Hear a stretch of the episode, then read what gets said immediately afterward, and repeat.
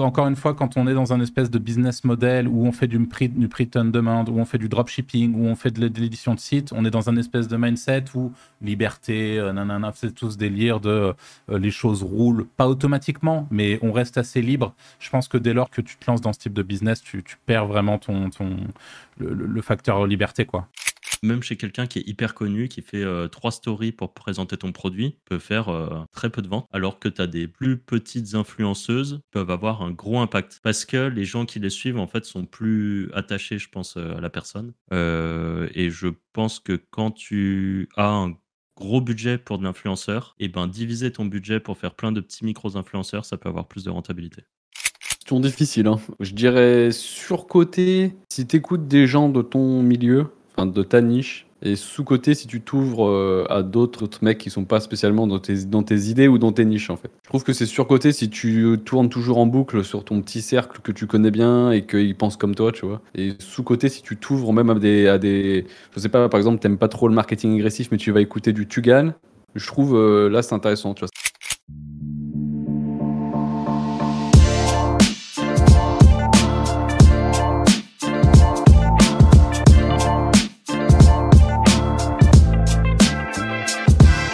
Bonjour à tous et bienvenue dans ce nouvel épisode du Wizards Podcast. Comme d'habitude, je me retrouve avec Franck et Anthony. Salut les gars. Hello. Salut. Aujourd'hui, un épisode spécial. Alors, je tiens à le dire en, ce début d'épisode. Dans le dernier épisode, on vous demandait de nous envoyer en message privé sur Twitter euh, vos questions pour qu'on puisse éventuellement faire un épisode dédié où on répond à vos questions. Malheureusement, on n'a pas reçu assez euh, de questions, donc on remercie ceux qui nous ont envoyé des questions. Soit on fera ça dans un épisode ultérieure, soit on prendra le temps de répondre à vos questions en message privé. Et du coup, on va quand même faire un nouveau concept dans cet épisode. C'est Franck qui a eu cette idée qui est tout, simplement magnifique. Euh, l'épisode va s'appeler Surcoté ou Sous-côté. Euh, je te laisse expliquer vite fait euh, de, quoi il s'agit, Franck. En très bref, on s'est noté des questions là de notre côté qu'on va poser aux autres en leur demandant si c'est surcoté ou sous-côté. En sachant que bah, on n'a pas parler avant des potentielles questions qu'on allait se poser. Donc, on, va, on verra bien. Ça sera, ça sera des réponses sur, au feeling. sur des thématiques business, évidemment. On le rappelle, on, on, est, on est un podcast business slash make money slash SEO édition de site. Avant toute chose, on voulait vous faire une annonce qui est très importante pour nous, pour les Wizards. Euh, donc pour tous les trois, et on vous invite à jouer le jeu euh, si possible au maximum si votre, notre annonce pardon, vous intéresse. Euh, il s'agit d'un événement en réel qu'on va organiser, donc un événement Wizards qu'on va organiser sur Lyon courant janvier 2024 ou fin ou début février 2024. Dans, dans cette, au niveau de la plage de, temporelle, on sera à peu près là. L'objectif, c'est de faire un événement qui a en tout cas pas été fait à nos yeux dans la communauté, un événement tourné sur la, toute la partie euh, Make Money. Donc pas juste un événement SEO, évidemment ça parlera aussi de SEO et d'édition de site, mais vraiment plus largement de Make Money. Il se trouve qu'on prépare ça dans l'ombre avec euh, Franck et Anthony depuis déjà un certain temps. Donc on est super content. On a déjà trouvé la totalité des speakers de l'event qui sont euh, des gens euh, géniaux qu'on est très fiers d'avoir sur notre futur event. Évidemment, cet event, il n'aura pas lieu si vous ne répondez pas présent. Et justement, nous avons mis tout en haut de la description un petit fichier, un Google Form qui vous permettra tout simplement de juste dire ça m'intéresse. il y a aucune, euh, ça ne vous engage en rien du tout. Juste ça m'intéresse parce que l'event sera euh, privé ou en tout cas réservé aux gens préinscrits. Et pour un premier event, euh, en tout cas, on va pas faire plus d'une centaine de places. Donc faut le savoir. Donc ça risque, on l'espère en tout cas, de très vite partir. Donc si ça vous intéresse, témoignez votre intérêt pour l'event rapidement vous avez un clic à faire dans la description de la vidéo YouTube pour tous ceux qui nous écoutent sur Spotify. Soit on communiquera dessus sur le Discord des Wizards, soit vous vous rendez sur YouTube et vous allez directement dans la description de notre, notre podcast euh, pour aller vous inscrire. Voilà, désolé, ça a été un peu long, mais comme je vous l'ai dit, c'est important pour nous. Euh, si on voit que c'est une idée qui vous plaît, d'avoir euh, un event en réel où on puisse bah, tous se rencontrer, networker et avoir un maximum de valeur en l'espace d'une journée plus soirée, eh ben, n'hésitez pas à témoigner votre intérêt encore une fois. Et on passe tout de suite à l'épisode. Du coup, Franck, est-ce que tu veux inaugurer ton concept en posant la première question? Vas-y, ça marche. Alors, vas-y. Premier, première question pour vous. Être sur LinkedIn, c'est surcoté ou c'est sous-coté? Sous-coté. Euh, sous-côté, ouais. Ça dépend, ça dépend ce que tu vends. Mais je pense que si tu vends pour du pro, euh, sous-côté de ouf. Ouais, c'est broken as fuck. Après, C'est alors faut, faut être après faut, euh, être, euh, faut être formaté LinkedIn quand même. ouais, faut aimer ça. Ce que j'allais dire, faut faut aimer ça, faut être capable de communiquer à, à du B2B, à des gens qui sont pas nécessairement aussi passionnés. En tout cas, c'est un peu comme ça que je vois les choses euh, que nous par exemple. Typiquement, si on si on prend le sujet du SEO, de l'édition, sur LinkedIn, on va vraiment parler à des gens qui bossent en agence. Leur journée commence à 9h, elle finit à 17h. Et voilà, le, SEO, c'est déjà bien, hein, mais le SEO, ça va pas plus loin. C'est pas une vraie passion, un vrai truc comme ça peut l'être pour nous. Donc, c'est des profils qui sont différents. faut y aller en connaissance de cause. Euh, par contre, en termes de, de- de reach, c'est-à-dire la, capacité à atteindre euh, un maximum de, clients potentiels en un minimum de temps, c'est absolument délirant. Euh, on a autour de nous des, tests qui ont été réalisés, notamment par notre pote en commun, Joanie. Et vraiment, en termes de captation de leads, ré- récolte d'emails, etc., c'est génial. Pour vous donner un ordre d'idée, depuis, moi, depuis que là, j'ai vraiment commencé à charbonner sur YouTube, j'ai eu une grosse montée en termes de, à un moment où j'ai vraiment récupéré beaucoup d'emails. Je crois que j'ai récupéré 1800 emails euh, en un mois. Et depuis, ça, ça dégringole, etc. Enfin, ça, c'est en ce moment, c'est un peu moins, le- un peu moins le cas, on va dire. Mais euh, Joanie, en parallèle, lui, a fait plus ou moins la même chose que moi, mais sur LinkedIn, et il a récolté plus ou moins le même nombre de mails que moi, alors que j'ai vraiment une, une grosse traction à un moment. Donc vraiment très puissant. Et toi, Franck? Euh, je reprends un peu ce qu'a dit Anto, faut être euh, formaté LinkedIn. Je pense que c'est euh, c'est sous-coté par beaucoup parce que sur LinkedIn, il y a vraiment de l'argent. En gros, je pense que notre communauté est très basée sur Twitter, par exemple. Et Twitter, c'est cool, mais c'est beaucoup de solopreneurs qui, qui veulent pas forcément dépenser leur argent, ce qui se comprend tout à fait. Voilà. Alors que sur LinkedIn, c'est des employés qui ont des budgets à dépenser. Donc je pense qu'en fonction du biz qu'on fait, aller sur LinkedIn, c'est clairement un moyen d'aller gratter, euh, gratter de l'argent et on l'a très bien vu euh, autour de nous. hein. Il y, a, il y a vraiment des trucs à faire euh, et, euh, et c'est un peu le même système de trade et de trucs comme ça euh, pour être mis en avant. Euh, le, le reach est pas si... Enfin, ça me paraît largement faisable pour ceux qui ont envie de- d'aller euh, d'aller chercher dessus. D'ailleurs, est-ce qu'on est qu'on prononce LinkedIn ou LinkedIn? Bon, moi je dis LinkedIn parce que je suis... je suis- Parce que t'es un boomer Non, en vrai, en vrai je, je sais pas du tout. euh. Enfin bref. Prochaine question, Anto, vas-y, envoie, envoie Eh la ben, question. euh, acheter des sites d'affiliation sous-côté ou sur-côté Putain, vas-y, je te laisse répondre en premier à ça, Franck. Ou alors, faut... Ou alors il y aura un- légèrement du montage, le temps de réfléchir. Mais... Non, non, mais juste un peu, quoi. Euh, sur côté ou Après, j'en sous-côté pose une autre derrière. J'en j'en mettrai deux d'affilée. Ok, ok. Bah, je vais dire.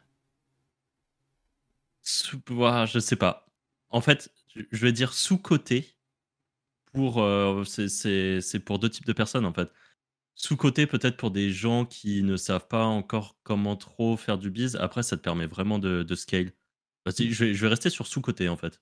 Sous-côté, parce que ça te permet de scale quand tu as le budget, que tu veux grossir, que tu as les méthodes pour euh, optimiser les conversions ou tout simplement, euh, imaginons que euh, y a un site d'affiliation qui est à la vente euh, sur, je sais pas moi, des compléments alimentaires et que toi, tu as des affiliations de trucs perte de poids un peu violents, on va dire.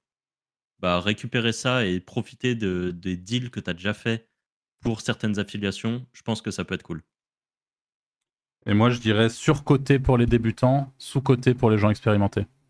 Parce que contrairement euh, à ce qu'on pourrait penser, je pense que le, fait de racheter un site d'affiliation quand on est débutant, déjà, c'est très compliqué d'identifier si le site a vraiment du potentiel, ce qui est moins le cas quand on a de l'expérience.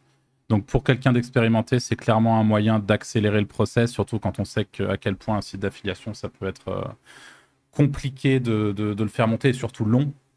Donc euh, voilà, moi j'aurais plutôt tendance à dire ça en réalité. Et puis, et puis c'est tout. Et toi, Anto? Bah, j'ai exactement comme toi, j'allais dire surcoté pour les débutants slash euh, pas trop expérimentés parce qu'il y a pas mal de douilles. Et sous-côté si tu trouves des bonnes pépites et comme Franck, si t'as les bons deals et tout en amont, tu peux faire exploser le truc. Et la question qu'elle est avec, c'est acheter des business en ligne. Quand je dis business en ligne, c'est les SaaS. Euh, enfin, plus un vrai business, genre un a pas de l'affiliation, tu vois. Maintenant, euh, un e-commerce, un, un, vrai business. Sous-côté ou sur-côté. Sur-côté parce que il y a plein de gens, je pense, qui se cassent les dents en voulant aller acheter du SaaS, par exemple, en se disant c'est génial les SaaS et tout. Euh, j'ai pas d'idée de SaaS, je vais en racheter un. Soit tu es vraiment un entrepreneur acharné, que tu vas réussir à très vite t'entourer des bonnes personnes pour euh, push le truc. Après, c'est comme dans tous les bis, mais ça, pour moi, ça me fait un peu plus peur, je pense. Euh, je sais pas, ça me paraît plus complexe à prendre en main. tout ce qui est infoproduit, pareil, je trouve ça archi risqué d'aller récupérer de l'infoproduit. À part si tu as déjà une bonne connaissance dans le sujet, c'est toujours pareil. En fait, ça sera. La réponse, ça peut être sur-côté ou sous-côté, c'est en fonction de toi, des connaissances que tu as déjà sur ce type de sujet. Mais par contre, j'ai vu assez régulièrement des, des, gens qui disaient, par exemple, avoir racheté des bises et des trucs comme ça, alors que bah, connaissaient pas spécialement. Et je pense que la majorité se casse vraiment dedans. Ça me paraît complexe. ouais. Moi, je dirais que ça dépend du profil, comme l'a dit Franck, de, le, profil d'entrepreneur que vous êtes. Si jamais vous êtes un, entrepreneur avec de la suite dans les idées, qui est prêt à faire tout ce qu'il faut pour, pour faire rouler le business, à s'investir à corps et âme dedans, à vous mettre, à mettre un peu de côté tout le côté passif du, d'un, par exemple, parallèlement à un business d'affiliation, où là, pour le coup, il y a, une certaine passivité attendue, y a, les, résultats sont déjà là, et c'est pas parce qu'on va les chercher, c'est parce que le site est positionné et que du coup, il a de la visibilité et que du coup, il vend en affiliation. Sur un SaaS, euh, souvent, il faudra, comme l'a dit Franck, euh, s'investir plus, euh, monter une équipe potentiellement en fonction de la taille du projet, etc. Donc, c'est une autre dimension, mais si vous faites partie de ce type d'entrepreneur, je pense que c'est sous-côté. Je pense que, et je pense que même en allant un peu plus loin dans la réflexion, je pense qu'il vaut mieux aujourd'hui acheter un SaaS qu'acheter un, site d'affiliation. Ouais, ça, je suis pas forcément d'accord. C'est vraiment Encore une fois, un selon le profil. Hein. Ouais, ouais, c'est ça. par exemple, moi, si on me proposait de là de racheter euh, un SaaS ou même pas prendre un truc à la limite qui est même plus proche de, de ce que je serais capable de faire, un e-com, le e-commerce, c'est un vrai job dur. C'est un vrai truc hmm. compliqué. On a beaucoup qui, qui ont été euh, formaté en mode euh, le e-commerce, vidéo YouTube, faites du dropshipping, c'est facile, euh, vous pouvez gagner X milliers d'euros par mois. La réalité, c'est que ceux qui brassent vraiment en e-commerce, ils ont des process de malades, mais vraiment, dans le monde du e-commerce, c'est des psychopathes, je trouve, en plus. Hein. Ils ont des, des, trucs tellement optimisés et tout, quand tu pousses un peu et que tu discutes avec des vrais anciens du dropshipping qui sont devenus des vrais e-commerçants maintenant, c'est vraiment, euh, je trouve ça euh, impressionnant. Mmh. Anto, toi, tu es, euh, de quelle bah, moi, moi, je trouve surcoté déjà rien que dans les valos parfois. Il y en a, ils voient un peu la vierge sur les trucs. Et il faut être bon sur beaucoup. C'est pas de la fille ou du petit site, quoi. Faut monter des équipes, faut être un gros, un vrai entrepreneur. Voilà. Mais, les potentiels de gains à la fin sont ah pas ouais, c'est pas la même, c'est pas le même multiplicateur. Gain slash revente, parce que sur ce genre d'achat, ce qu'il faut bien comprendre, c'est contrairement à un site d'affiliation où c'est très concrètement difficile de, se projeter au risque de faire un peu les forceurs, encore plus en ce moment avec Bard et tout, on est un peu à l'aveugle. C'est compliqué de se projeter sur le très long terme. Un SaaS, c'est moins le cas, parce qu'un SaaS, on est sur du mm. service, on est sur de l'abonnement récurrent, et on est sur un truc où si on le rachète à un moment T et qu'on fait évoluer le CA du SaaS à la hausse, on peut clairement le revendre avec des, des multiplicatifs égaux. Ouais, où tu rachètes des fonctionnalités, des choses comme ça, tu peux. Enfin, enfin bref, c'est vraiment, ça va beaucoup dépendre de votre profil euh, d'entrepreneur et de, de jusqu'où vous êtes prêt à aller euh, pour ce genre de bise. Euh, moi, j'ai ma prochaine question, ça concerne, bah, je suis content parce que je pense que vous l'avez noté aussi, le netlinking, sur côté ou sous côté? Ah, bah, Je ne l'ai pas noté. C'est pas vrai. je l'ai mis. Ah, j'aurais ah. été sûr que vous l'aviez noté. Ah, vas-y. Moi, j'avais mis netlinking 2023. Et donc, parce que moi, je trouve que maintenant, c'est surcoté de ouf. Voilà. En termes de prix, en termes d'efficacité, en termes de plateforme qui pue, il euh, n'y a que des liens de merde dessus. Enfin, c'est devenu de la grosse dope, quoi. Il n'y a rien qui va. côté aussi, je trouve. Euh, et il est grand temps d'ailleurs que. Ah bah vas-y, vas-y. J'allais dire, il faudrait un bon nettoyage d'un filtre ou un truc pour, euh, pour faire quelque chose. Ou un nouveau mec qui monte une vraie plateforme basée sur des choses réelles, quoi. Je suis assez d'accord. Du coup, euh, sur côté, je trouve le netlinking comme il est aujourd'hui. J'ai trouvé intéressant, par contre, l'interview de tremplin numérique là chez, chez Romain, où je crois que c'est Nicolas qui explique que lui, il achète que du lien Google News et en fait, c'est en effet un des moyens de passer un peu à travers toutes les merdes. Alors certes, tu vas payer plus cher, mais au moins tu as un truc qui s'indexe plutôt rapidement, sans que ça ait été forcé avec, des index Mina ou n'importe quel tool d'indexation. globalement, ouais, c'est les les plateformes aujourd'hui, tout est très cher, je trouve. C'est vraiment, en fait, aujourd'hui, c'est vraiment, on va aller pigeonner. Euh, euh, c'est beaucoup d'agences qui achètent du lien pour des clients pigeons qui savent pas ce qu'ils achètent. On leur a dit le lien, c'est important, il faut en acheter, achetez-en, qu'importe le prix. Et en fait, il y a vraiment de la merde. Sur côté, du coup, euh, je dirais les plateformes de vente de liens. Par contre, ça reste sous côté le vrai netlinking fonctionnel. À l'ancienne. À l'ancienne, moi, je suis toujours un très gros défenseur de tout ce qui est forum et trucs comme ça. Je trouve qu'on ne fait pas plus naturel que ça. Le ninja linking, c'est archi solide. Et vraiment pour les plus déterminés, un PBN, ça marche toujours. et contact en direct aussi et contact en direct euh, chez ceux qui ne sont pas sur toutes les plateformes. Ouais, ce qui est de plus en plus difficile à trouver en réalité. Hein. Parce que moi, je me fais contacter H24 en direct pour vendre des trucs que je vends déjà sur les plateformes. Donc, même si la personne qui achète a peut-être se dit peut-être, ah bah cool, j'ai un lien en direct. Enfin, tu vois, en fait, euh, bon. Enfin, au moins, déjà, tu peux, tu sais que s'il est positionné sur les mêmes mots-clics que toi, le site, il pue pas la merde. En fait, ça t'évite ce filtre. Euh, parce que là, maintenant, pour chercher un lien sur les plateformes, c'est un enfer. Hein. C'est. Mm. C'est devenu. Ok, Bon, moi pareil, hein, sur côté, vous avez tout dit, je vais pas en rajouter, mais je suis, euh, je partage votre avis. Franck, prochaine question. Hum, alors, le branding, quand on lance un business, par ça j'inclus euh, tout ce qui est euh, charte graphique, logo, trucs comme ça. Ah, oula, oula, ouais, ouais, attends, attends, attends. Ah prends, le temps, prends le temps d'expliquer ton truc, parce que là, il y a 10 000 personnes qui vont, qui vont comprendre de travers. Ok. le, je je sais même pas comment l'expliquer. Le, fait de passer du temps sur euh, toute la, le branding, l'aspect du site, l'aspect branding, mm. l'aspect d'un site, l'aspect d'un, e-commerce, euh, euh, même de votre service. Est-ce que ça vaut le coup, si tu es freelance, d'aller faire un shooting photo professionnel pour avoir une jolie photo sur ton site? Là, je, suis sûr que tu m'attends au tournant là-dessus, Francky. un peu. Ouais. Avoue-le bon, alors, je, moi, bah, je, vais répondre en premier parce que je pense que la question est faite pour moi presque. Euh, parce que je sais qu'on a des avis divergents. Alors, moi, je dirais, je dirais sous-côté pour te faire plaisir, parce que tu, m'en aurais voulu quand même si j'avais dit le contraire. J'irais sous-côté pour te faire plaisir, mais sans abuser, quoi. Typiquement, le, freelance qui va faire sa photo chez un photographe. Euh, je suis pas sûr que ça soit une priorité. Et moi aujourd'hui, je vois justement tout cet aspect, aspect euh, graphique, branding site web from start, euh, même sur un petit projet de, site euh, d'affiliation et tout. Pour moi, c'est un truc, un minimum important. Parce que derrière, c'est en partie moi qui bosse sur le site et que bosser sur un site qui me dégoûte, je j'y arrive pas donc moi, c'est parce que j'ai un, un, petit souci avec ça, d'ordre psychologique. Mais euh, je voilà, donc j'irai sous côté par rapport à ça parce que moi, ça me motive à, continuer. Mais dans les faits, j'ai bien conscience que c'est loin d'être l'élément le plus important. Anto? Bah, sur un si ton si tu veux lancer un vrai business, c'est sous côté. Et euh, si tu lances des trucs de merde, tu t'en bats les couilles, ça n'a pas d'importance. Voilà tu veux ma réponse Alors, la question, je l'ai posée parce que moi, j'ai changé un peu d'avis là-dessus. Oh, et avant, j'aurais dit que c'était ultra surcoté. Et aujourd'hui, je dirais que c'est sous-coté.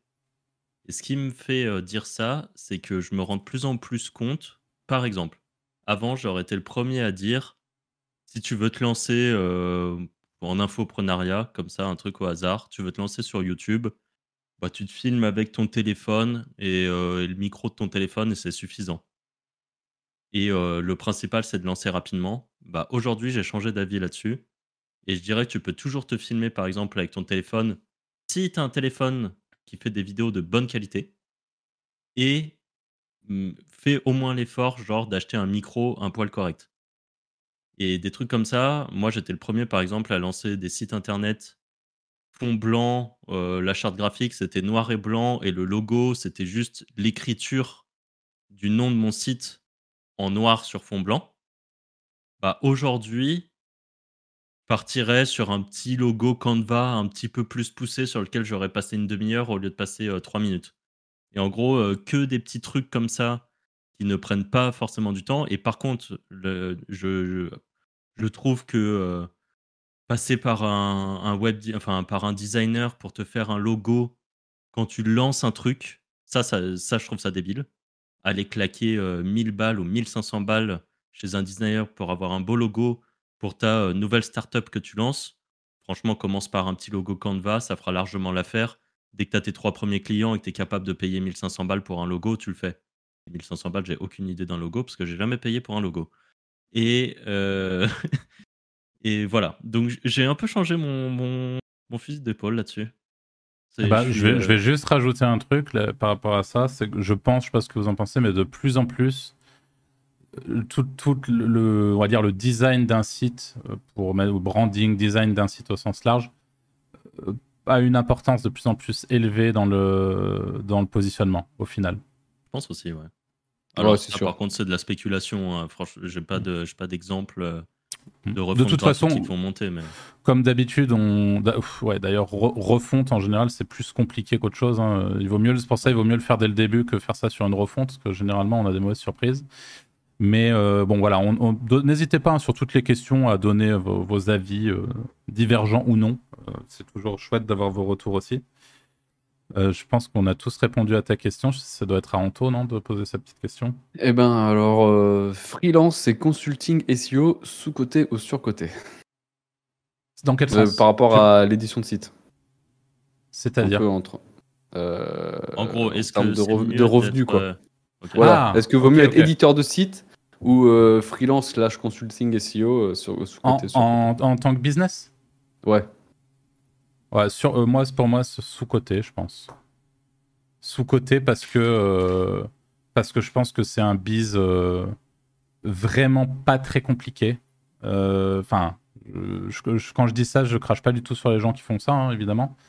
Mais c'est typiquement mettre en place du, du forfait netlinking quand on a les compétences, mettre en place de l'audit quand on a les compétences, mettre en place de, la rédaction optimisée quand on a les compétences. Tout ça, c'est pas des, c'est des trucs qui, sur la partie rédaction, par exemple, moi, c'est des trucs que je sous-traite. Donc, c'est pas moi qui le gère et j'arrive à marger dessus euh, très correctement.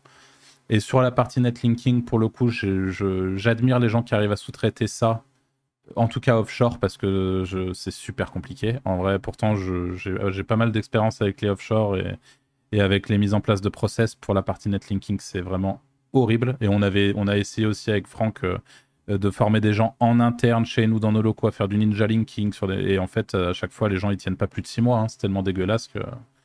c'est tellement ingrat entre guillemets ce métier que les gens s'en vont. Donc j'aurais tendance à dire que pour, pour cette partie netlinking, avec la possibilité d'acheter du lien sur des plateformes ou par différents euh, biais, Enfin bref, c'est un bon, un bon truc qui permet d'avoir facilement ce qu'on appelle du, MRR, donc des revenus euh, récurrents mensuels. Euh, et je pense vraiment que pour les gens qui sont déter, il y a plein de moyens aujourd'hui de trouver des clients.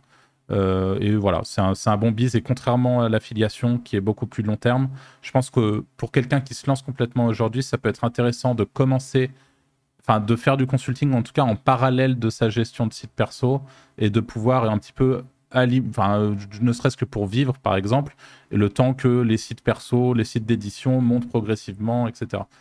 c'est un peu comme ça que je vois les choses, donc j'aurais tendance à dire sous-côté. Je dirais sous-côté aussi parce que ça peut te rapporter des sous rapidement et euh, malgré tout ce truc du euh, revenu passif slash vendre son temps, c'est de la merde. En fait, il y a des moments où bah, tu es obligé de vendre ton temps si tu veux gagner de l'argent et notamment quand tu es débutant slash intermédiaire, slash euh, tu peux être très bon mais pas avoir de site qui tourne en ce moment. Donc bah là, euh, vendre ton temps, en fait, euh, si tu veux bouffer à la fin du mois, t'as pas trop le choix. donc dans ce cas-là, c'est cool. Après, moi, j'avoue que typiquement, j'ai mes sites qui tournent plutôt bien. du consulting, j'en prends, enfin, je fais des calls de coaching très, très, très ponctuellement parce que c'est pas forcément. J'aime bien en fait. J'aime bien, mais j'ai pas envie de faire que ça de mes journées. Je préfère bosser sur mes sites. Mmh. Et Anto? Question difficile en vrai. je dirais sous-côté pour un débutant. Après, pas trop débutant non plus. Ouais, voilà, mais je veux dire, euh, parce que l'édition de site, faut quand même être câblé pour en faire, parce que tu as des très bons consultants qui n'arrivent pas en édition de site. C'est vrai. Mais une fois que tu es très bon en édition, je trouve surcoté le, le consulting en fait. Ah, c'est ça, en fait, quand tu es capable de, tourner et de plus avoir aucune contrainte, parce que quand tu fais du consulting et tout, tu as quand même une contrainte de, euh, de présence, de répondre à des questions, de répondre à des emails, de répondre à. Enfin voilà, c'est, ça reste euh, un job, enfin pas d'employé, j'abuse, mais tu, dois fournir, donner, rendre des comptes à quelqu'un, alors que l'édition, tu te rends des comptes à toi-même. Mmh. difficile, mais ouais. Et après, bah, je peux, moi, je vais poser deux questions par la fois, tu vois. Je fais le mec un peu chiant. Ok. Vas-y, fonce. Parce que j'en ai une qui ressemble. agence SEO, enfin, monter une agence SEO sur côté ou sous côté pour moi, on est un peu sur le même type de question que la question de tout à l'heure où avais, euh, ça dépendait du profil. Et je pense honnêtement. Alors, SEO, je dirais surcoté. Parce que SEO. Mais agence tout court, et typiquement aujourd'hui, euh, avec l'arrivée de l'IA, euh, le boulevard, il est, mais il est tellement énorme. je pense que les, d'ailleurs, il y a la grande majorité des gens n'en ont absolument pas conscience. Mais pour moi, il y a un boulevard de fou furieux. Par contre, tout le monde n'a pas, un, envie de monter une agence, deux, euh, les épaules pour monter une agence. Donc euh, ça, ça dépend de, pas mal de, paramètres et de, choses. Encore une fois, quand on est dans un espèce de business model où on fait du prix, du print on demand, où on fait du dropshipping, où on fait de l'édition de site, on est dans un espèce de mindset où liberté, euh, nanana, c'est tout délire de euh, les choses roulent, pas automatiquement, mais on reste assez libre. Je pense que dès lors que tu t'agences dans, que tu te lances dans ce type de business, tu, perds vraiment ton, ton le, facteur liberté, quoi. Tu vois Donc euh, encore plus que quand tu es dans sur la partie client. Après, je dis ça, j'ai pas d'expérience en agence. Donc euh, voilà, c'est un peu vu de l'extérieur. moi, je dirais surcoté, mais euh, à cause. parce que je, n'aime pas trop euh, le principe de. En, France, je trouve le recrutement, c'est une merde pas possible.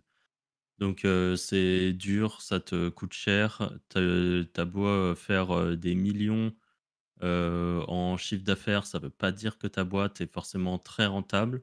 Et je suis pas sûr que l'investissement en, en temps, en temps humain et même en pression et tout ça valent vraiment le coup.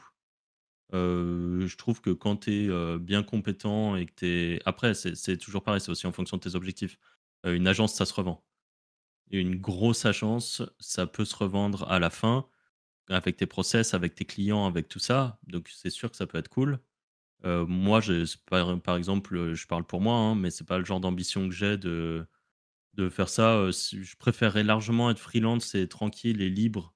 Et encore une fois, je suis pas freelance parce que j'ai vraiment que mes sites. Mais si je me mettais dans cette position-là, je préférerais être un petit freelance tout seul ou à la limite un collectif de freelance où tu te passes un peu des contacts, des trucs et tout. À la limite, ça, je trouve ça intéressant, les collectifs.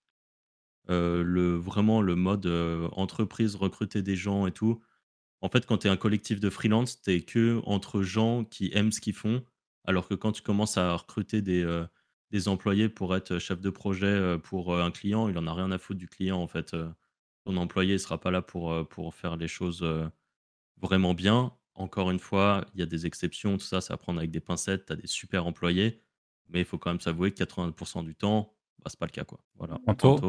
Tu veux lancer Eh ben, euh, surcoté, je trouve, comme tu dis, en temps d'investissement, temps, argent, revenu à la fin, stress, euh, recrutement français. Enfin, je trouve surcoté de Enfin, c'était surtout la question pour tous les mecs qui veulent, qui font le fameux SMMA là, sur Twitter et tout. Là. Hmm. C'est euh, qui t'annoncent des, chiffres. De... Hein, c'est pas des agences. La plupart du temps. ouais, mais tu sais, les gens qui veulent le scale un peu en mode agence, genre la suite, tu vois. C'est. Ouais, bah, j'aimerais bien voir qu'on. Généralement, ils le font pas en France déjà, ils le font pas en France. Souvent, le SMMA, il te montre des gros chiffres, genre 5000 euh, mm. euh, balles signées ce mois-ci, mais sur les 5000 balles, tu as 3500 balles qui sont du budget pub, tu en as 1500 ouais, c'est pour ça. Et derrière, tu as tes charges à payer, tu as tes trucs. Mm. Si tu es en France, bah en fait, euh, ça pue, je trouve. 3 euros. Bah, après, euh, un qui est intéressant, par exemple, après, c'est vraiment le, le cas, euh, le mec qui a réussi. C'est le gars qui a Kudak. je crois que c'est Théo, son prénom. Il a Kudak, qui est une grosse agence SMMA. qu'il a monté. Et là, ce qui est intéressant, c'est qu'il a, il a build une public, c'est-à-dire qu'il a vraiment monté son agence en documentant tout son process. Sa, chaîne YouTube qui est cool. Sa, chaîne YouTube, voilà. Et, euh, et il a fait ça euh, parce qu'il a eu une expérience dégueulasse dans une agence et il a voulu monter sa propre agence. Aujourd'hui, ils ont 50 euh, employés. ils ont, chacun bosse chez soi. Voilà, et ça se passe bien, ils sont, ils sont rentables et je crois qu'il y a eu même une, grosse agence, 15 millions. Ouais, il me semble qu'à un moment ils ont eu un gros coup de bas quand même. Ils ont failli fermer, non? Il n'y a pas un truc comme ça? Parce que mauvaise, euh, mauvaise gestion euh, financière. Enfin, en gros, ils ont fait rentrer euh, quelqu'un qui s'est occupé des finances, ce qu'ils n'avaient jamais eu jusqu'à maintenant, et qui, lui a, qui leur a dit bah, dans six mois, vous faites faillite. Donc, ils ont dû. voilà. Mais ça, c'est administratif, plus France, plus machin. Enfin, c'est un, un, tout qui fait que c'était la merde et que ça se voyait pas. Euh, mais, euh, mais dans l'ensemble, euh, de toute façon, rien rien n'est que tout beau, tout rose. Hein, mais bah eux, ils s'en sortent plutôt bien. Et par rapport à ce que tu disais, Franck, c'est une, une, potentielle revente possible d'ici quelques années, un, un espèce d'exit avec une grosse revente. Voilà, c'est des business particuliers. Je pense que le SMMA, par contre, c'est encore une fois, là, on, voit le virage qui est en train d'être pris côté US en ce moment de SMMA vers, des, vers un nouveau type d'agence euh, dont j'ai parlé à demi-mot, mais sur toutes les parties IA, euh, automatisation de process, euh, accompagnement d'entreprise sur de l'audit, mais aussi sur de l'automatisation en interne. Et les, les, les ricains, là, ils sont, ils sont en feu par rapport à ça. Et en réalité, les mecs qui parlent de SMMA aujourd'hui, c'est des mecs qui ont oublié de faire l'update là. Alors, moi, ma prochaine question, elle va porter sur le marketing d'influence surcoté ou sous-côté Anto Attends, c'est quoi marketing d'influence? Le marketing d'influence, les influenceurs, les, campagnes d'influence, quoi, que tu peux. Euh, bah maintenant surcoté. En vrai. Au début, sous-côté parce que personne connaissait, maintenant surcoté parce que plus personne. Enfin, il y a tellement eu de douille que. Pour moi, c'est surcoté de ouf maintenant. Ok. Moi, je dis sous-côté. sous-côté parce que je pense que tu as as beaucoup de trucs à faire avec les micros-influenceurs et récupérer des, des trucs de micro-influenceurs pour faire des UGC avec, donc User Generative Content. Et je pense que c'est le moyen de rentabiliser de l'influence marketing. Voilà. Et concrètement, après, les gros influenceurs, comme, comme enfin moi par exemple, euh, ma cousine et ma mère ont un petit, une petite boutique de euh, vêtements pour bébé, enfin vêtements, couverture, euh, trucs pour bébé quoi en général. elles ont beaucoup fonctionné avec des influenceurs au début, envoyer des, des produits à des influenceuses, genre qu'on fait des, comment ça s'appelle les trucs là, Maman et Star ou je, je connais pas ces mmh. émissions télé, mais en gros une ancienne star de la télé-réalité qui est maman maintenant ou des trucs comme ça.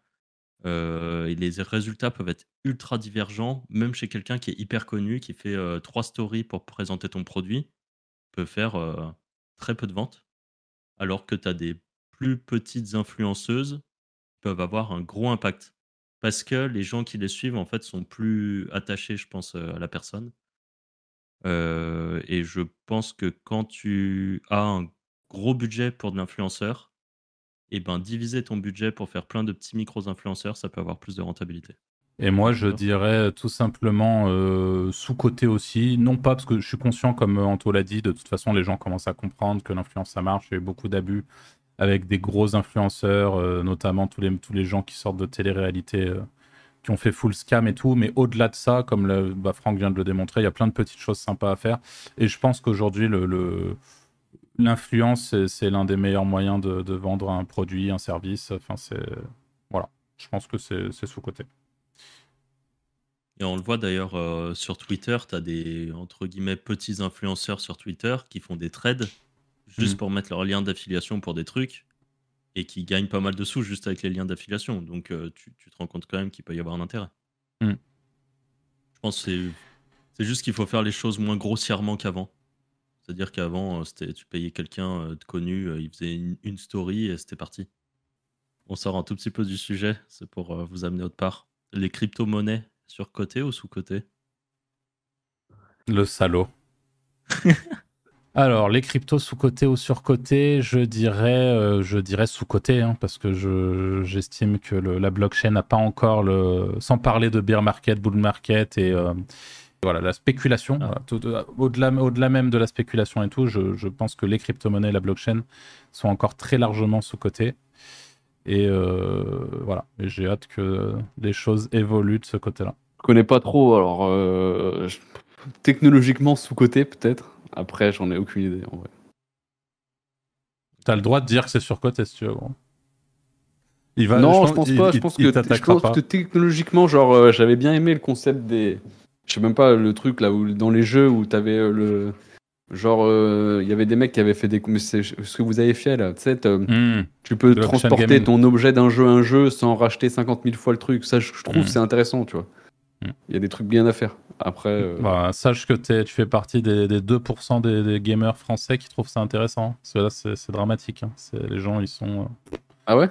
Ah ouais, là, euh, il y a encore eu un thread sur Twitter de notre pote Johan qui, ça fait un an, il dédie son, ses journées à essayer de d'évangéliser le, le, le, blockchain gaming. Et en fait, les joueurs traditionnels sont contre, mais ils savent pas pourquoi.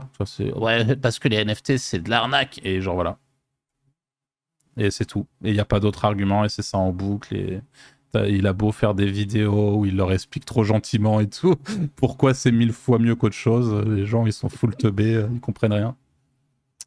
Et toi, Franck? Bon, ça, je trouve ça bien. Euh, moi, euh, sous-côté, mais le Bitcoin. Ça alors. le reste.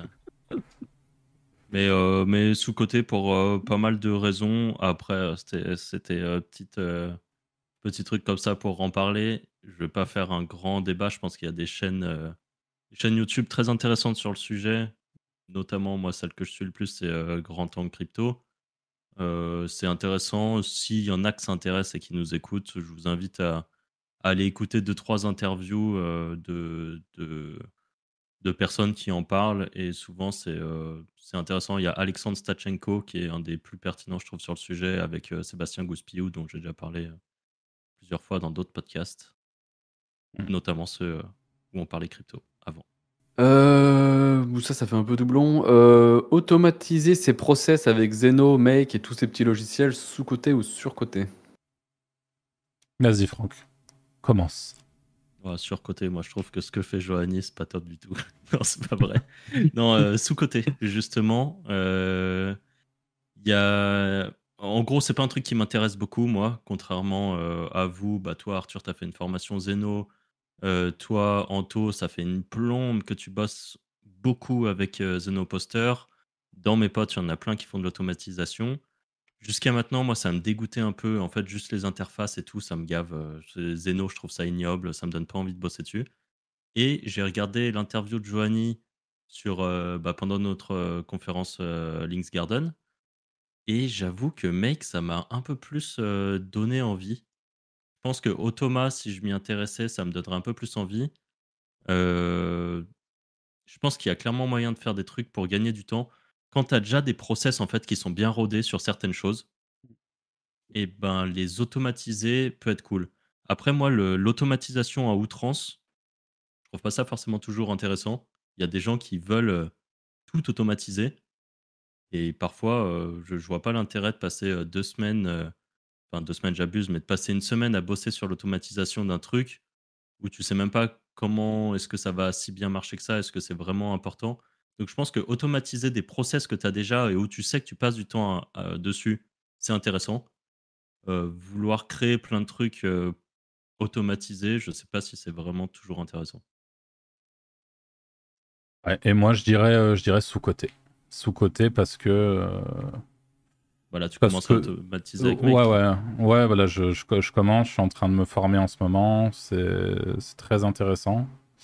Et euh, il y a plein de choses à faire. Et quand on allie en plus de ça l'IA plus euh, l'automatisation, c'est vraiment, c'est vraiment très très chouette.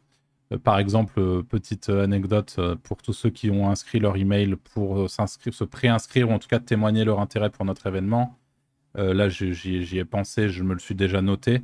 Euh, mais je vais faire une petite automatisation qui me permet d'avoir, par exemple, ça c'est anecdotique, mais une petite notification sur mon Discord dès qu'il y a un de vous qui s'inscrit. Quand on arrive au palier euh, des 100, bah, peut-être clôturer euh, automatiquement le, le, Google Form ou ce genre de choses. Des fois c'est anecdotique et c'est marrant et c'est des trucs qu'on met en place qui n'ont pas forcément d'intérêt concret. Des fois, ça a vraiment un intérêt concret pour le business. Euh, là, j'ai automatisé récemment tout un truc qui me permet de euh, récupérer un brief de rédaction, récupérer des, prompts d'images mid-journée liés au brief, etc. Tous ces trucs-là, c'est franchement, euh, franchement utile. C'est des trucs que je vais pouvoir utiliser au quotidien avec mes équipes et tout, qui vont me faire gagner du temps, qui vont rendre mes équipes plus productives. voilà, c'est vraiment, il y a des choses de, de, fou à faire. Et après, complètement d'accord avec Franck, l'idée, c'est d'aller automatiser des, des, process qui sont là, qui, qui, existent, qui sont utiles et qui sont, et qui sont fonctionnels. Mais euh, sous-côté, clairement. Et Anto, toi, le roi de l'automatisation, du coup? Bah, sous-côté de ouf avec l'IA en plus, comme Arthur a dit. Mais faut pas tomber dans la surautomatisation de, comme moi, à parfois passer des semaines sur un truc euh, où au final, tu, ça prend 10 minutes par jour de le faire, quoi.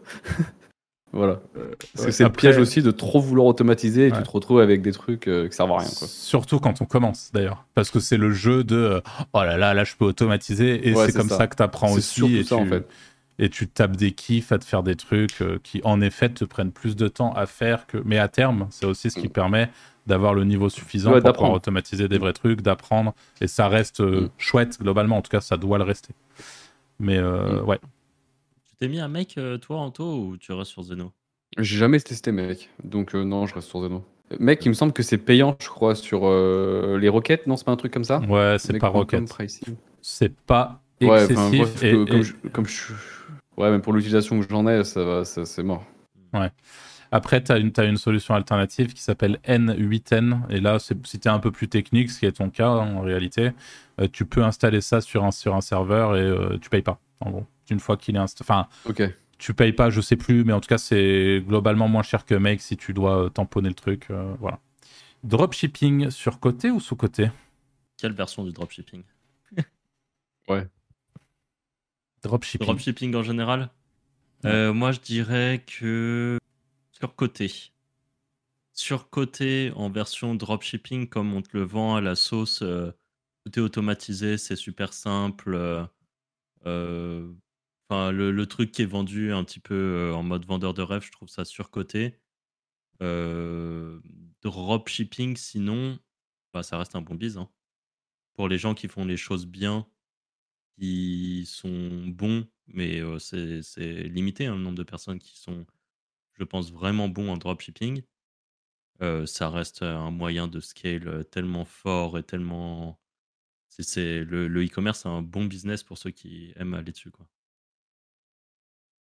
Et toi, Anto euh, sur côté, bah, comme euh, Franck l'a dit, sur euh, la version vendeur de rêve, tu lances trois pubs et t'es millionnaire.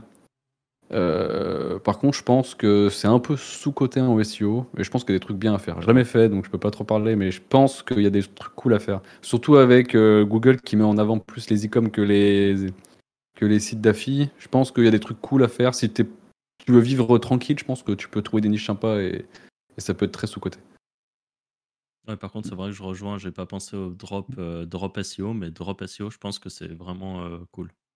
Mmh.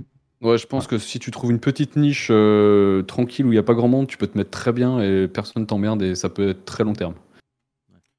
moi, je vais répondre en mode sous-côté parce que moi, je le sous-cote. C'est en mode, justement, moi, c'est un truc, je, je m'y intéresse pas trop parce que c'est pas un truc qui m'intéresse plus que ça, toute la partie e-commerce, enfin, slash dropshipping mais euh, je c'est sous côté parce qu'en effet il y a des trucs à faire et surtout en SEO encore une fois mais pas mm. que en réalité. Même euh, là il y a des choses assez intéressantes qui sont sorties sur YouTube avec des, des, des stratégies des, décortiquées sur euh, vous savez les gens qui font du storytelling en s'occupant de leur, de leur colis par exemple. Ce qui permet de ça c'est trop smart. Ce qui permet d'avoir des, des vues colossales. sur TikTok il y a plein de trucs à faire par exemple entre autres. Mm voilà, donc les, opportunités sont nombreuses et je pense que c'est sous-côté. Et qu'en plus de ça, j'ai l'impression que le dropshipping récupère une image assez néfaste euh, par rapport à toutes les, ventes, les vendeurs de formation euh, qui euh, et sans doute des gens qui ont dû tu vois se planter suite au... après avoir suivi des formations ou je sais pas quoi.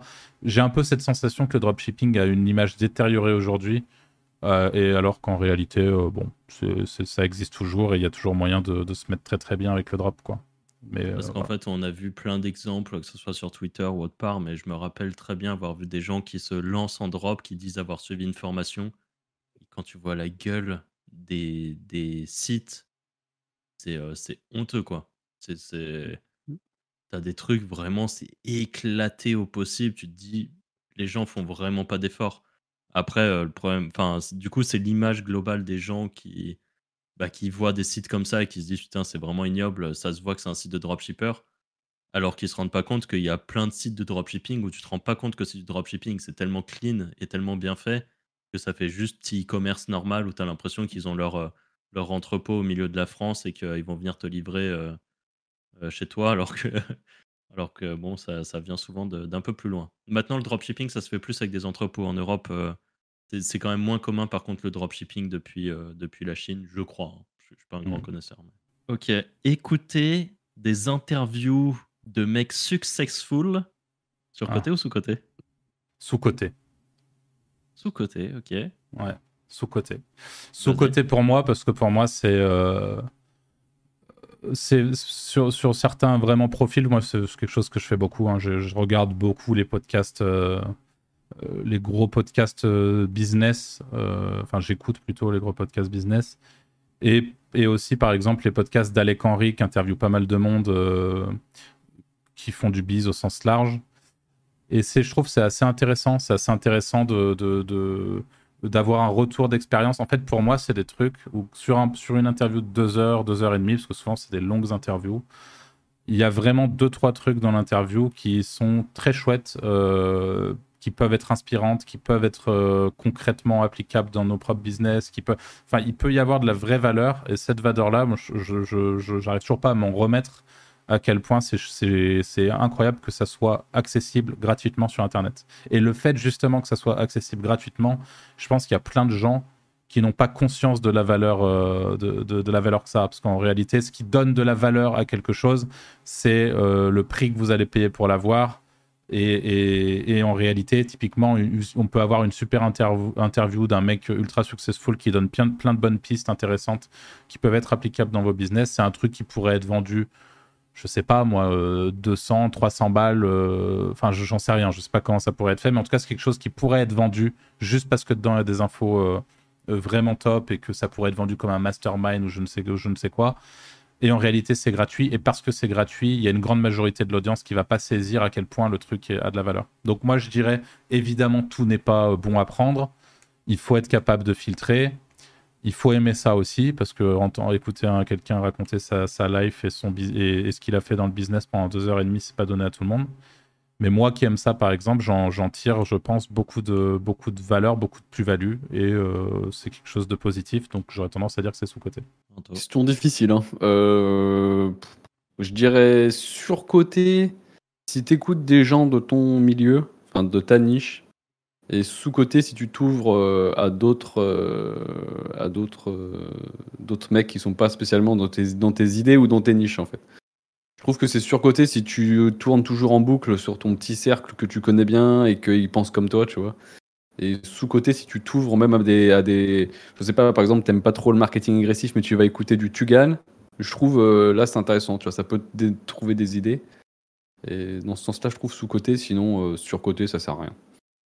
Moi, je trouve ça surcoté quand c'est euh, quand c'est à outrance. Et en fait, euh, je, je pense qu'il y a beaucoup de gens qui sont matrixés par euh, les interviews comme ça. Et il y en a de plus en plus. hein. D'ailleurs, sur YouTube, il y a vraiment beaucoup de chaînes de, de podcasts ou sur les Spotify de d'interviews d'entrepreneurs à succès ou de gens qui ont des très grosses positions dans des boîtes ou des trucs comme ça. Et en fait, je pense qu'il y en a qui écoutent ça en boucle, mais qui au final font jamais rien. Ah, ça, c'est un autre problème. De quoi? C'est un autre problème, ça. Ouais, mais je pense que ça peut te, ça peut te bouffer en fait, euh, à force hmm. d'écouter que des mecs tout le temps qui sont tous euh, multimillionnaires euh, à Dubaï ou des trucs comme ça. C'est cool quand on entend plusieurs. Enfin, quand on écoute un peu de temps en temps, parce que ça te ça donne un petit coup de boost, tu dis putain, c'est smart, leur, enfin, leur, leur façon de leur process, c'est sympa comme ils comme ils s'organisent, leur façon de voir le monde, la vie, les choses, tout ça, c'est cool. Mais je pense que tu peux finir par tomber dans le truc aussi où tu écoutes ça tout le temps, et tu regardes des, des, mecs à succès, tu te dis j'ai envie de faire pareil, mais au final tu fais, enfin, je sais pas, tu, tu, tu boucles en fait, tu boucles dessus et tu regardes ça de, de très loin sans, sans passage à l'action en fait. Ah ouais, ce passage à l'action, c'est vraiment, c'est encore autre chose, mais je suis même pas sûr que ça puisse vraiment être positif de trop en regarder.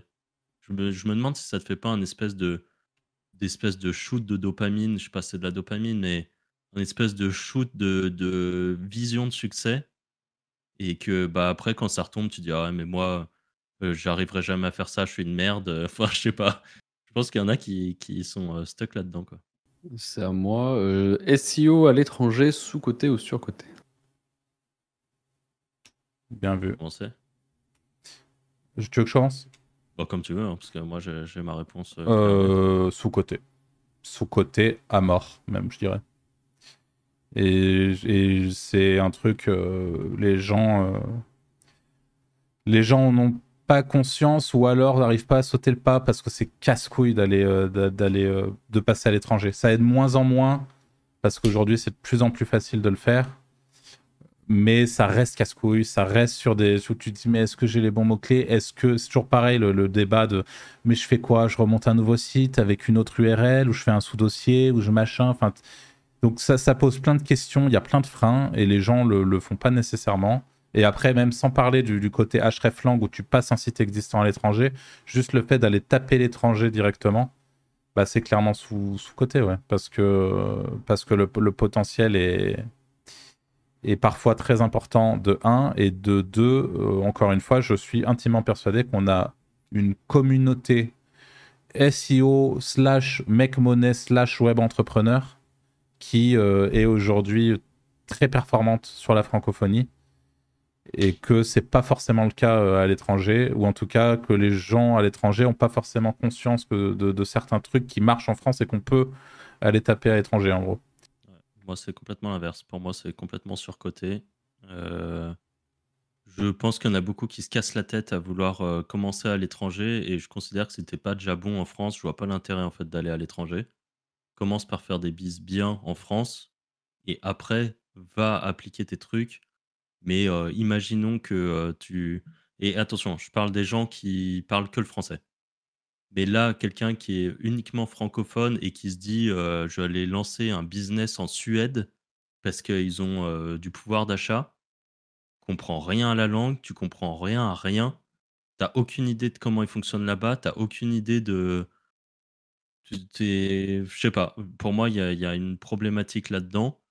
Par contre, pour quelqu'un peut-être qui est déjà très avancé en France, qui a déjà des bises qui fonctionnent en France et qui peuvent recruter des freelances ou qu'importe des personnes, en tout cas pour déléguer un, euh, quelque chose euh, en Suède, en Allemagne, qu'importe le pays, euh, là, ça peut peut-être être intéressant. Mais pour quelqu'un qui est français et qui, qui se dit bah moi j'arrive pas à mmh. faire du business en France, je vais aller le faire autre part et ben, je pense que 95% du temps, les gens vont se péter les dents et qu'en fait, euh, s'ils arrivent déjà pas à faire du business en France, je vois pas pourquoi ils y arriveraient dans une langue qu'ils comprennent même pas. Je sais qu'il y a ChatGPT qui est capable de traduire les trucs. ChatGPT, il te fait pas que des textes qui vont euh, bien fonctionner, que ce soit des pages de vente quand tu fais de l'achat de trafic, que ce soit du copywriting, que ce soit du texte pour du SEO. Euh, il a beau parler notre langue, c'est pas ça qui va faire des trucs bien. Et dans ma réponse, j'enlève toute la partie spam que je mets complètement à part. Ceux qui font du spam euh, worldwide ou du spam en tout cas en Europe, multilangue et tout ça, c'est un bise à part. Là, je parle de gens qui voudraient euh, se dire ben moi j'ai envie de lancer un truc d'affiliation de pied de pied d'appareil photo, bah, fais-le en France et puis on verra après si tu arrives à le faire dans un autre pays c'est intéressant. Je n'avais pas pensé à ce que Franck dit. Bah, alors, je revois ma, question, ma, réponse. Si tu es débutant, surcoté, Parce que c'est vrai qu'il y a pas mal de barrières techniques. Enfin, c'est pas parce que t'es pas bon en France que tu seras meilleur à l'étranger, quoi. Mais par contre, si t'as des bonnes connaissances techniques et tout, euh, très très très sous-côté l'étranger. Si t'as déjà un bon niveau en France. Voilà. c'est ça. Mais il faut partir avec du budget, faut partir avec potentiellement quelqu'un qui peut t'aider sur la langue. Enfin, moi, en tout cas, cette barrière de la langue, je la trouve ultra importante. Ça dépend ce que tu fais. Si tu fais dans l'Italie. de la fille, ça va. Ouais. Bah, on le voit déjà en France, quand tu as des sites dégueulasses, tu finis par te faire pénaliser. Pourquoi ce serait pas le cas à l'étranger? Parce que pour le moment, c'est pas le cas en fait. C'est ça qui est beau. Après, certes, sur, le long terme, ce que c'est ça. Mais dans, dans, un an ou deux, si tu as, si as déjà passé Ouais, je sais pas. Mais ça peut être un bon tremplin, tu vois. Euh, tu commences avec un peu de merde, ça, ça marche bien. Tu prends des freelance support que tu fais trad en, France, en italien propre, tu peux monter des beaux trucs. Ouais, juste tu, tu, fais, euh, tu fais proofread, tu, tu prends des, juste des relecteurs. Parce que prendre aujourd'hui des, traducteurs, c'est vraiment le meilleur moyen de se faire scammer euh, à bloc. Hein. Là, avec ChatGPT, les développeurs maintenant ils te scamment, les, les, traducteurs ils te scamment, enfin tout le monde te scamme en fait. Hein. C'est ChatGPT qui travaille pour tout le monde. Par contre, faire du contenu, peut-être avec ChatGPT par exemple, faire un bon contenu en français, euh, le déplacer en anglais et prendre un proofreader euh, qui a des notions de SEO pour lui demander d'adapter à son pays, à sa langue et à toutes les problématiques que tu as soulevées, je pense que ça se tente sans, trop de, difficultés pour le coup. C'est qui la, la question d'après? C'est à moi. Toujours au confinement, comme on dit. Ah bah sympa, merci. Et alors les, moi je vais prendre un, truc un peu, euh, il va pas s'en remettre de sa blague. je vais prendre un truc dont, qui va être sans doute un peu plus compliqué. C'est euh, les chatbots. Surcoté ou sous-côté euh, Surcoté de ouf. Les chatbots à la con qui parlent sur des sites e-commerce et tout là? Ouais. sur côté, ça sert à rien. Ça répond toujours à l'opposé de, ton truc et tout. en plus, pour moi, si t'as besoin d'une si as besoin d'une assistance, c'est que c'est que t'as besoin d'un vrai mec. À part, euh, sinon tu fais une FAQ quoi. Si c'est pour répondre à des trucs bateaux, euh, sur côté de ouf. Tu, tu, tu, le mettrais sous quel format juste ton, si tu devais faire un chatbot, tu ferais quoi Anto? Sans, sans rentrer forcément dans les détails, mais quand tu parles d'un truc sous côté, tu penses à quel type de chatbot, de chatbot? Euh, non, moi je pense jamais. Enfin, euh, si c'est sous. Non, non, non. C'est pour moi c'est que sur côté. C'est nul. Ça sert à rien. Ok, ok, ok. À part si vraiment t'as une IA euh, hyper bonne, quoi. Mais sinon. Ok, ok. Ouais, je dirais, je dirais surcoté si c'est fait de façon pas ouf. Par contre, sous-côté, si c'est une IA qui est vraiment très bien optimisée et où tous les, toutes les problématiques. enfin, maintenant, tu as des, as des chatbots IA qui répondent quand même plutôt proche par rapport aux infos que tu lui donnes et que derrière quand même tu peux laisser la possibilité aux gens de dire en gros euh, euh, j'ai pas eu la réponse que je voulais je veux parler à un vrai humain mmh. et là ça devient intéressant parce qu'à la limite tu as déjà trié un peu et il te reste que les gens qui ont vraiment pas eu euh, mmh. la réponse à leurs questions notamment ceux qui viennent parler dans le chatbot juste pour dire où en est ma commande bon bah limite là si c'est un chatbot qui dit c'est quoi votre numéro de commande qu'il le colle que ça dit bah voici le lien pour le traquer sur la poste.